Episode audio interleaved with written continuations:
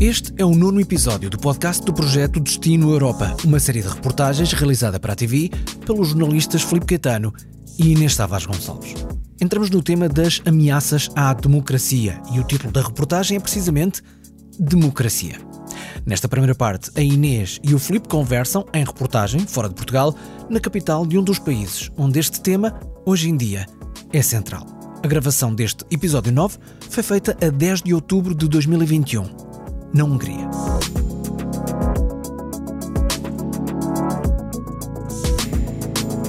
Ok, vamos lá então. 10 de 10, é, aqui vai, vai, vai, ser, vai ser o melhor de todos, prometemos. Uh, porque estamos onde, Filipe? Estamos em Budapeste. Merecíamos estar a fazer uh, o podcast uh, como no início fizemos na, nas, nas viagens que são palco dos temas. Sim, no, no último episódio não foi, não foi possível porque não fizemos a problemática juntos. Uh, tivemos em momentos diferentes na, na Alemanha. Um, antes disso já conseguimos, tínhamos feito nas Canárias. Tínhamos feito nas Canárias e fizemos em Estrasburgo para o tema do Parlamento. Antes disso em Interlaken. Também fizemos em Interlaken, na, na, questão ambiental. Uh, então, afinal, até tem sido.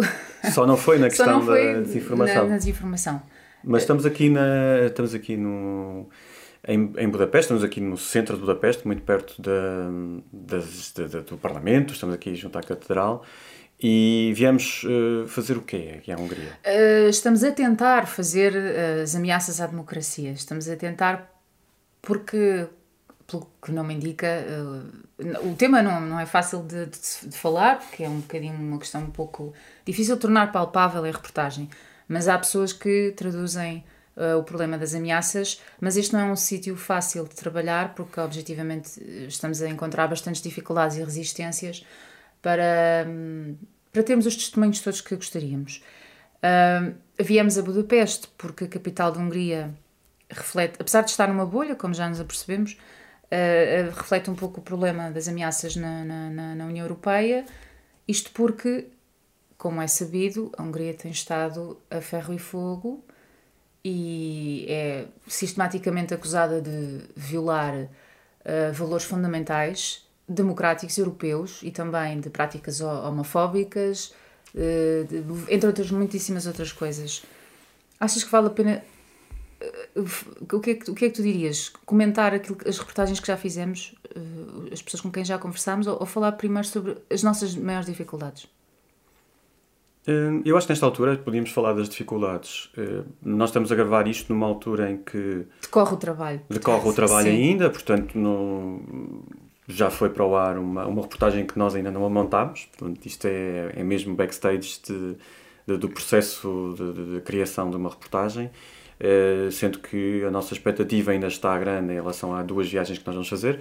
Há também uma originalidade nesta, nesta viagem, porque vamos fazer duas seguidas ou seja, vimos, viemos os, dois para a Hungria e depois vamos dividir-nos amanhã. Eu vou para a Lituânia, tu vais para, para outro destino que se calhar não, não, não vamos não dizer ainda. Dizer, não se pode dizer, Porque a Lituânia é algo que, que, que os espectadores já viram e, e, portanto, há, há, ainda há essa expectativa. Mas em relação à Hungria, acho que podemos falar nisso, que a Hungria vai estar nos dois episódios.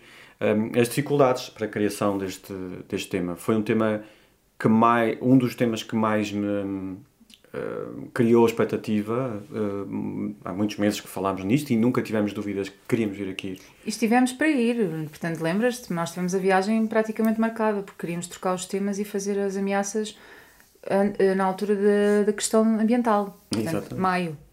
Éramos para vir cá em maio, depois a questão de, com a pandemia, com a pandemia não, não, não permitiu, já tínhamos contactos até estabelecidos nessa altura e não, não foi possível. E viemos agora e foi de facto muito, muito, muito complicado. E, e, nós percebemos que isso, no fundo, acaba por estar inerente à reportagem.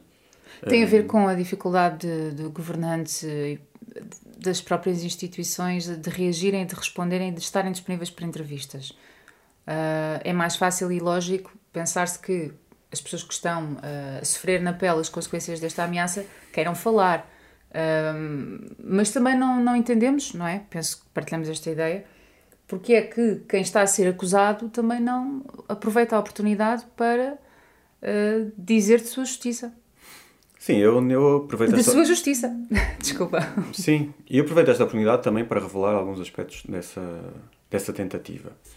Uh, tu sabes disso, quer dizer, uh, nós começámos a encetar contactos com, com, com a Embaixada Húngara há muitos meses um, para precisamente preparar o terreno, tentar abrir portas uh, para que o governo pudesse, alguém do governo pudesse, pudesse falar para a reportagem.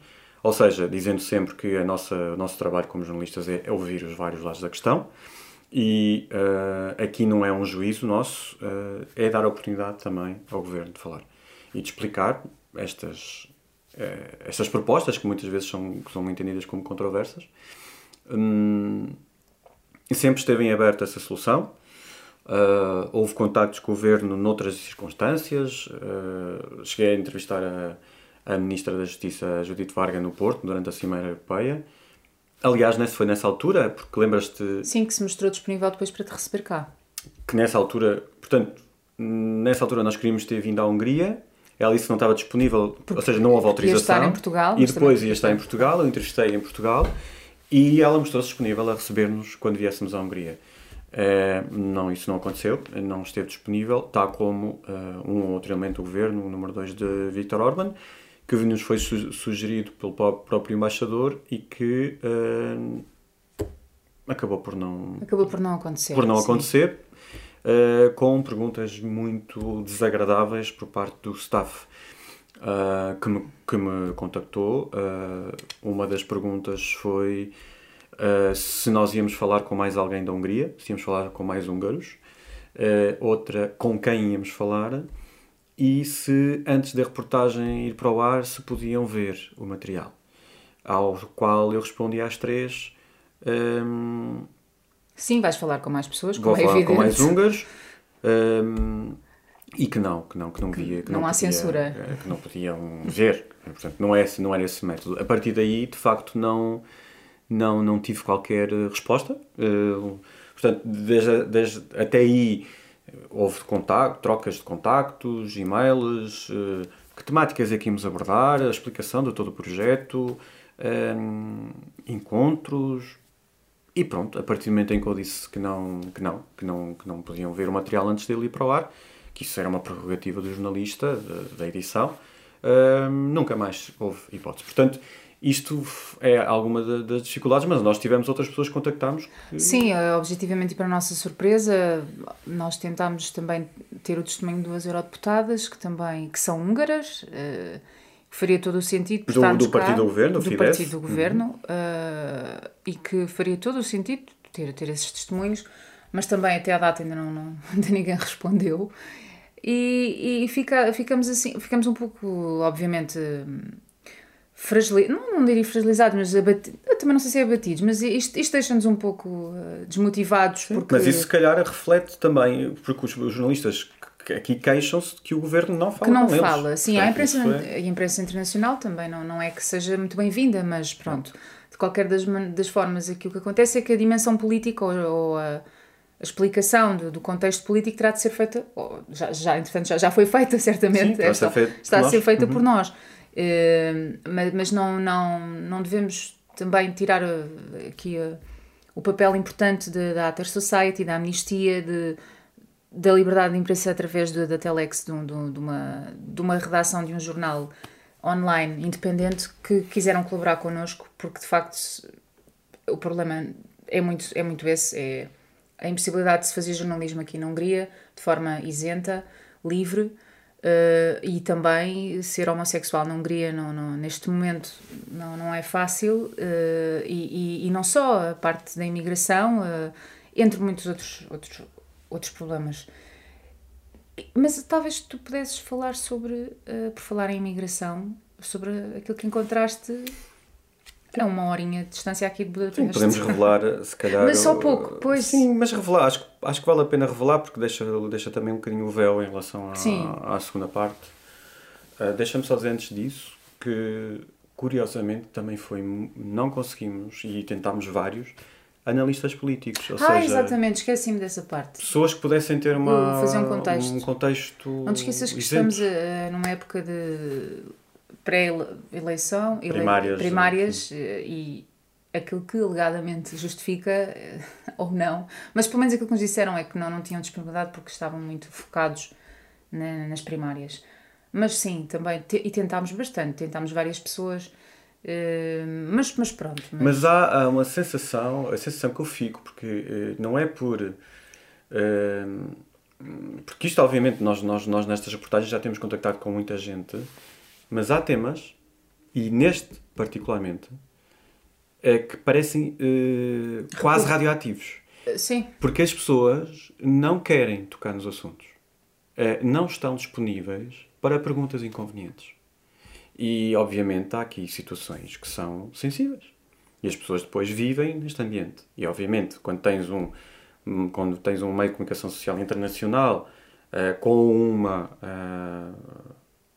A nossa vontade é abordar os temas mais delicados que estão em cima da mesa, as pessoas que vivem aqui podem não estar à vontade sim, sim, para claro. os abordar. E é a sensação que eu fico. Uh, e isso um, acaba por fazer sentido porque se nós viemos aqui foi por alguma razão, não é? Porque sabíamos que ia haver dificuldades. Ou há dificuldades neste país.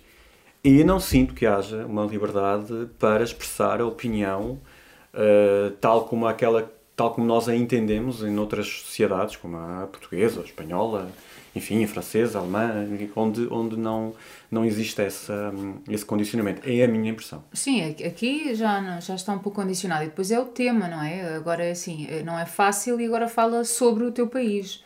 Eu, eu, eu percebo que, imaginam o trabalho de um analista, de repente poderá passar uma certa imagem para fora, pode não querer fazê-lo. Uh, as próprias pessoas que vivem aqui há 40 anos ou mais, que vivem no, no, numa zona rural, também têm os vizinhos que depois falam e depois vêm a reportagem e depois podem fazer comentários. As pessoas não, não querem, nós não os podemos forçar, uh, mas temos bons testemunhos. E não, não, não, pronto, poderíamos ter mais, mais variedade, mas eu acho que aqueles que temos, sobretudo aqueles que ainda não fizemos, mas que eu tenho a certeza que vão correr muito bem, que tem a ver com o trabalho que vais explorar na Lituânia e com aquele que eu também vou explorar no outro lado e que para, este, para esta temática, para estes dois episódios, reforçaram muito a problemática, que acaba por ficar um bocadinho fragilizada, ainda não tinha sido dito, porque de facto a quantidade ou a variedade que nós pensámos que iríamos ter, de facto não aconteceu, por isso... Nós batemos a muitas portas que ou se fecharam vários por, com, com, por várias uh, razões, enfim, apresentadas. Uh, uma razão muito conveniente as pessoas não terem tempo, o que é muito estranho, porque nós até viemos cá e, e, estamos aqui disponíveis para falar com as pessoas. Uh, mas por variadíssimas razões uh, as portas não se abriram e isso para mim é um sinal. Em relação ao lado ao que perguntavas há pouco, eu acabei por. Não podes contar muita coisa. Não vou contar muito, mas acho que faz sentido falar um bocadinho sobre isso mas eh, ainda não respondi, que tem a ver com, com, com a visita que fizemos a, a um meio rural, não é? em que posso, vou só dizer que é uma comunidade portuguesa, não é? É, um, é um grupo de portugueses que vivem aqui na Hungria. Há eh, muitos portugueses eh, em Budapeste, mas. Nós um optámos pouco... por explorar outra zona, sim. Sim, tentámos sair um bocadinho dessa bolha, como falavas, da bolha de Budapeste, que é, de, que é uma cidade muito grande, cosmopolita, um, onde não há Covid, não é? Onde não há Covid, sim.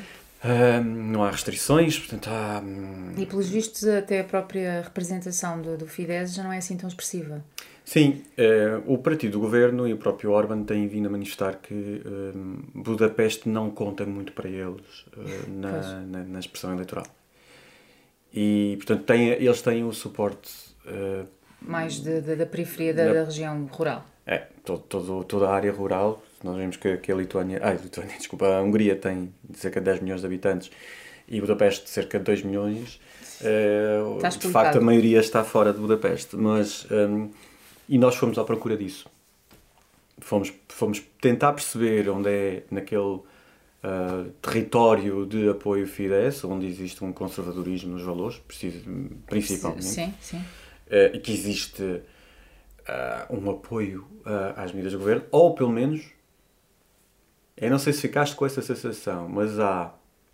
Não se pode falar mal. Também não precisas, de, não precisas de falar bem, mas não convém falar mal. É isso. Sim. E é uma, um, quase que um, uma obrigação de se desligar destes assuntos. Ah, estes assuntos não, não interessam assim tanto, ou seja... Não é assim tão relevante. Enquanto sim. não entrarem na nossa vida, ou seja, enquanto nós tivermos capacidade económica, se vivemos bem, e de facto esta comunidade pareceu-me Pareceu viver, bem, viver bem, e viver bem entre eles também, uh, com boas condições, com trabalho, com emprego, uh, enquanto ninguém se meter nisso, eles vão, não vão, não vão preocupar-se.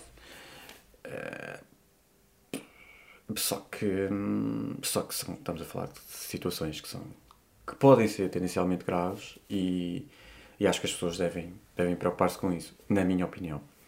Uh, e nós, enfim, uh, também foi o possível. Uh, eu, não, eu não me canso de dizer isto porque o facto de nós não termos conseguido que as pessoas falassem tanto como nós gostávamos que falassem e não temos conseguido acesso a tantas pessoas que nós queríamos. Sim. É um reflexo da situação. Sim, já espelha bem uh, o tema que estamos a retratar. Sim, é verdade, exatamente. uh, mas por acaso isso não acontece com uh, o Tamás, que é o porta-voz da Ater Society. Agora, por causa da história que, que, que foste fazer na, na cidade de seu nome. Não é uma cidade, é uma localidade que se chama. Ah, localidade Pazman. Pazman, não consigo. É uma pequena localidade. Uma pequena localidade. Não é conhecida. Sim, mas podes meio... dizer, mas sim, assim é fica sim. dito, pronto. Mas um contraste absoluto das pessoas que não falam versus as que falam.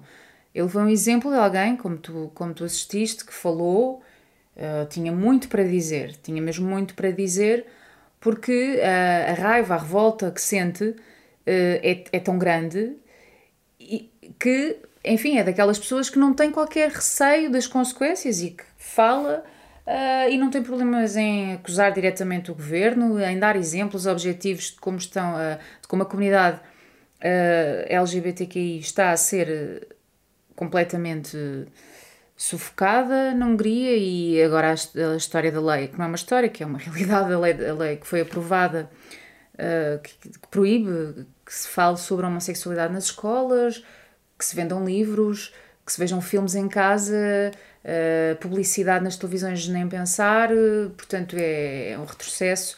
Não se, já não, não é de agora, não se pode casar, homossexuais não se podem casar na Hungria, também não podem adotar, o processo de adoção é muito complexo, praticamente impossível, mas há, acaba por haver um retrocesso nos, nos direitos da comunidade e é disso que, que, que foi sobre isso que o Tamás optou por, por, por falar e falar um, num tom senti que ele que está revoltado que, e meio escandalizado, porque depois há, aquilo que é vendido aqui para os mais rurais, precisamente, é, é que estão a tentar uh, punir a comunidade e castigá-la e vendendo notícias falsas e disseminando alguma desinformação na, na, na, na imprensa nacional. Controlada pelo Estado. Controlada pelo Estado. E o que é que se diz? Usam-se casos, ele deu o exemplo disso, casos raros de uma notícia qualquer internacional, de, de uma história de um casal homossexual com uma criança que violou a criança, por exemplo, ou outra história assim parecida, para se generalizar e manipular, e, manipular a opinião pública e, colocar as pessoas. Ou de um professor que, que entretanto, a notícia é que, que o professor um, ehm, seria pedófilo e então que, que pedófilo homossexual. Liga-se umas coisas às outras e aqui aquilo que, que fica da, do registro dele é que neste momento parece que o governo húngaro quer pôr um, uh, quer tornar a sociedade, quer dividir a sociedade, castigando a comunidade. Uh, e de facto a União Europeia uh, parece que, que irá entrar com sanções ou que irá aprovar sanções. a história dos fundos, provavelmente quando esta reportagem for para o ar já, já, já haverá um já haverá um. Ou, ou estará um para sair, ou sim.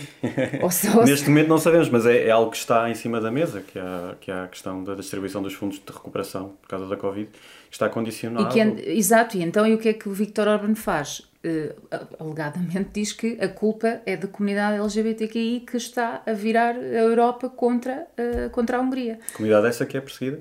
que é perseguida, mas é, é, uma, é, é, um, é um exemplo, claro, de alguém que de facto está muito zangado e que falou bastante. Ainda que, por exemplo, o jornalista, o Attila, com quem estivemos na Telex, não, não, não, não tenha estado muito à vontade, pareceu-me que estava mais, mais, eh, mais tímido, mais um pouco retraído, não, não sei se... Bem, não sei se tinha a ver com o inglês, com a dificuldade em, em comunicar em inglês, ou, ou, se teria a ver com o tema, não é? Com o tema Mas há uma coisa que ele disse que me marcou profundamente, que, que também a imprensa nacional neste momento se refere aos jornalistas independentes como bloggers. Pessoas que, que estão a, que têm os seus sitezinhos e que lá publicam Não umas fossem coisinhas. bem jornalistas. Exato, é um part-time, quer dizer, tem outros trabalhos e ao fim de semana publicam umas coisas lá num site. E é assim que se refere aos jornalistas e isso realmente é uma é muito triste. E, e a imprensa nacional aqui é completamente dominada pelo Estado. Uh, há sempre aquilo que se tem feito, sobretudo, é comprar os meios uh, ou colocar ou diretores ou chefes, editores nos, nos, nos cargos de decisão e, mais grave, eh, aparentemente todos os dias sai uma espécie de uma nota de um comunicado em que, se, em que são partilhadas as notícias que devem ser dadas, seja na, nas rádios, nas televisões ou nos próprios sites, o que é gravíssimo. Eu não sei, eu sei que tu, este é um tema que também te deixa particularmente incomodado. É. Eu acho que não tem mal falarmos também disso, porque é a nossa profissão e é muito triste ver que num país na União Europeia as coisas estão como estão e neste momento estão mesmo muito condicionadas. Eh, há até frequências de rádio, como falou a família portuguesa, não é? Que são. ehm, que desaparecem, que de repente as rádios deixam de ter frequência. que foram compradas para, de- para desaparecerem do ar. Eu, ah, sim, eu, esta é uma parte que, que, epá, sinceramente, que, que, me- que me impressiona muito, porque na questão anterior que nós abordámos, a desinformação, lembras-te, ah, falámos do controle dos médias por parte da, do Kremlin, Sim, e como não existem, lembras-te Eh, daquele sim, senhor... a lista branca e a lista negra, não é? Exato, não existem meios independentes. É curioso, ah, as coisas acabam por, se- por se encaixar, já falámos no podcast anteriores, que- anteriores que os nossos temas têm vindo a, a- a ser marcados por muita ligação- ligação à atualidade, atualidade. sim. E nós agora mesmo fiquei orgulhoso pela profissão de ter sido distinguida, de serem distinguidos dois jornalistas como Prémio Nobel ah, da Da Paz por lutarem contra a desinformação em países com, no caso da Fi- Filipinas e da Rússia, onde existe uma eh, orientação dos Estados, dos governos ou dos regimes contra a informação, eh, contra os meios de comunicação social livres. Eh, e o que é que normalmente acontece? Eh, os meios de comunicação social que deixam de ser independentes, independentes no sentido de independentes na, na, na- forma como o exercem, deixam de ter liberdade para, para, e só seguem uma agenda eh, imposta por, por, por um regime. E é exatamente os sinais que nós estamos a detectar aqui na Hungria. Um, e vê- vê-los aqui, assistir aqui a isso, é, é, é importante. É importante, porque isto, nós não estamos a, a perceber isso por aquilo que lemos ou por uma mera suspeita. É, ou seja, ou porque vemos acontecer noutro sítio, poderá vir a acontecer aqui. Não, está a acontecer aqui. Sim, aqui acontece mesmo. E, E pode piorar. claro. Portanto, neste momento já existem poucos meios que tenham capacidade de, de, de, de- de ter uma, uma visão independente, livre, eh, fora de, de- de uma, de uma agenda provocada, como eu dizias, de um memorando que é distribuído eh, De manhã, de o que manhã. é que- qual é a agenda para hoje? Sim, sim. Os meios não têm que estar dependentes disso, não é? Portanto, não, eh, não pode, não pode existir, a liberdade da imprensa não pode permitir isso. Eh, e, e na Hungria o caminho é muito perigoso. E quando não existe, eh, eh, a verdade é essa, quando não existe liberdade de imprensa, a própria democracia é afetada. E na União Europeia, onde esses valores são atacados desta forma, eh, deve obrigar a uma resistência por parte dos outros Estados-membros, em primeiro lugar da Comissão Europeia, que é guardiã, no fundo, desse, eh, eh, desses tratados, mas todos os Estados-membros devem, devem estar atentos a isto. Isto é uma, uma chamada de atenção, no fundo, nós como jornalistas devemos, devemos mostrar e depois as pessoas avaliarem o, o, o que é que se passa. Mas eh, a responsabilidade dos Estados-membros, como Portugal, também deve ser medida, não é? Porque nós sabemos que os Estados têm, ou os, ou os governantes têm, têm relações, e, e no caso, do, do, por exemplo, do nosso Primeiro-Ministro, tem relações muito próximas com, com o Primeiro-Ministro húngaro, o Viktor Orbán, mas vemos essas boas relações, mas depois não vemos O im- impacto, não é? Na críticas crítica. ou é, é, é este estado, estado de perante, coisas. sim. E isto, ah, se acontece na Hungria, pode acontecer noutros sítios, como por exemplo vimos na Polónia, nós não, na Polónia não optámos Poderia ser outro exemplo, sim. por não ir por aí, mas a Polónia é outro caso onde, onde, onde uh, estas situações também são, são feitas de forma muito orquestrada. Um, mas, sinceramente, acho que na Hungria é mais complicado. E, e portanto, acho que é importante. Uh, claro, aqui tem um lado dos jornalistas uh, que, que nos poderá dizer um pouco mais, mas é uma parte da reportagem, não é? Portanto, é... Sim, claro que sim. E também eu estou, estou muito expectante para ouvir a, comissária. Ainda não, ainda não foi, ainda não fizemos a entrevista à comissária. Porque... Espero que aconteça, neste momento ainda não sabemos. eu, eu, espero, eu acho que sim, pelo menos está marcada. Tá. Também já tivemos outras marcadas que entretanto caíram, mas esta está marcada, esta pelo menos vamos, vamos acreditar que vai acontecer. Um, e, e, enfim, e acaba por ser. Porque depois, na verdade, nós aqui em Budapeste, uh, pronto, eu não conhecia a Hungria. E é incrível porque é uma, uma cidade tão cosmopolita, tão evoluída, uh, com tantos turistas, parece que as pessoas parecem um bocadinho à margem. Aquilo que a sensação com que fico é que este problema é real, nós não estamos aqui a inventar nada, estamos a falar com pessoas que vivem aqui neste país, que são de cá e que, e que falam dele. Uh, e, e, de facto parece que as pessoas estão um bocadinho aliadas do que se passa. Uh, mas mais uma vez é vamos tentar também passar ao público português uma realidade que, que é às vezes noticiada, mas tem mais a ver com os conflitos diretos do, governo húngaro com a União Europeia, não tem tanto a ver com os problemas da vida das pessoas, na vida no dia a dia das pessoas. Acho que também esse é o nosso desafio.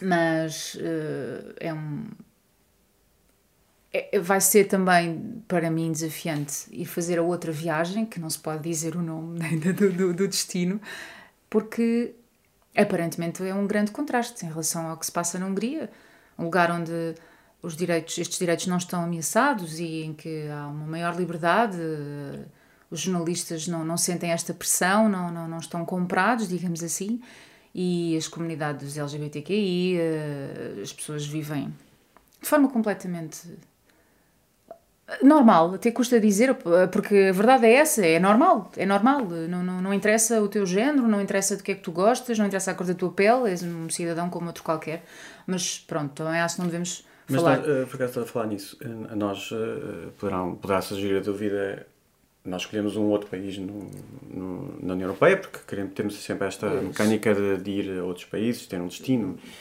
Uh, mas neste aspecto nós até podíamos fazer em Portugal, porque... Sim, por acaso podíamos ter feito em Portugal. Porque, em termos de integração da comunidade LGBT, uh, eh, em termos de uh, apoio aos imigrantes... Aos imigrantes, refugiados... Uh, liberdade de imprensa. Sim. justiça, justiça, acesso à justiça, justiça não quer dizer que não haja, como sabemos, que houve um problema com o CEF, enfim, há, há, há situações, mas se compararmos Portugal, por exemplo, com a Hungria, é, nós estamos num terreno de, de liberdades muito, muito, sim, muito sim, avançado, sim. não é? Claro que sim. E, e pronto, deixa-me só, eu acho que já tocámos os aspectos essenciais. Deixa-me só também falar um bocadinho sobre a minha expectativa em relação à, à viagem que já. Ah, a viagem que ainda não. Sim, claro! Porque... Que, que, não, que, já, que já viram, mas que, que, que vai acontecer ainda nesta segunda-feira, para mim, uh, que vou à Lituânia. Uh, tentámos ir à Bielorrússia, uh, nosso objetivo era esse. Mas isso então já sabias que não, não, não dava mesmo. Como vontade, não é? era essa a vontade, mas, mas não, não E não é triste não, não se poder ir a um país na Europa? É muito triste. Este país faz fronteira com uma série de países da União Europeia, portanto está mesmo ali ao lado. E nós escolhemos precisamente por ser a última ditadura da Europa. Ah, e que olhamos para a Bielorrússia e, e, vamos esperar que não aconteça o mesmo aqui na, na Hungria, não é? Portanto, é, é um bocado olhar para aquilo como sendo o exemplo do pior que pode acontecer num país. De desviarem um avião para, para prenderem um jornalista.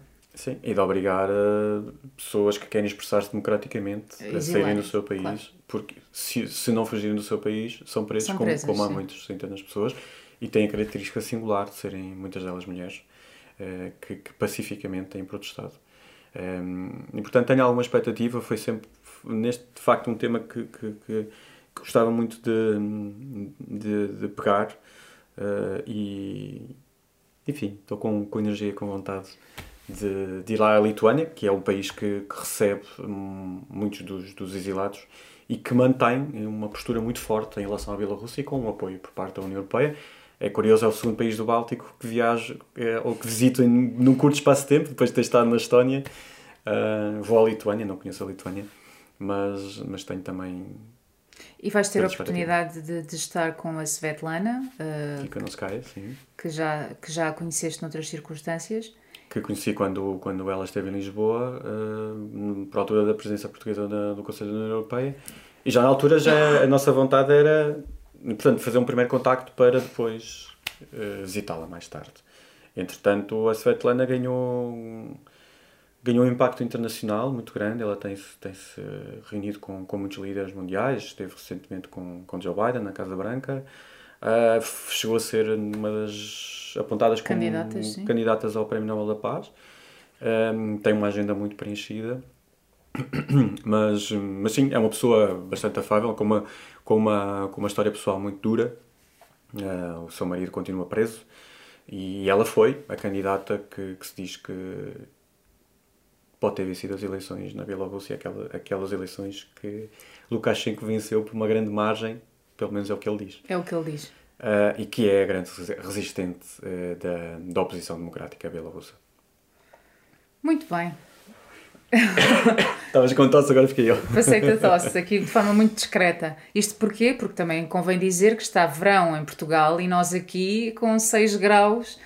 Uh, é, é, também o nosso trabalho é este, é andarmos aqui a fazer, a fazer o destino Europa e a, a preparar-nos também para, para os contrastes dos lugares, de, de, das temperaturas, das pessoas, dos ritmos, é tudo muito diferente, mas acho que vai correr muito bem as próximas viagens. Para quem nos segue, este, uh, este podcast uh, foi então gravado, como dizias, no dia 10 de outubro, 10 do 10.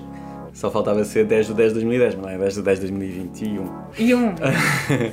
Uh, o próximo vai ser gravado, não sabemos quando. Uh, já depois... O mais certo é ser depois de terminarmos as viagens, porque não vamos estar os dois juntos.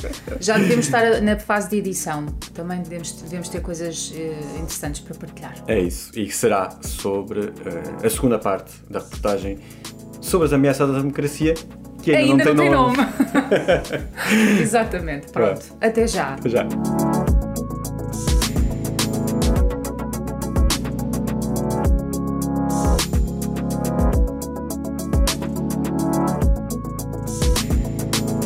A Inês e o Filipe acabaram de dizer que a reportagem não tem nome. Tem, sim senhor, é Democracia, só que ainda não tinha título quando esta conversa foi gravada. Por falar nisso, a próxima conversa vai continuar no tema das ameaças à democracia. Destino Europa é um projeto criado por Filipe Caetano e Inês Tavares Gonçalves, cofinanciado pela União Europeia. A ajuda à produção deste podcast é da 366 Ideias.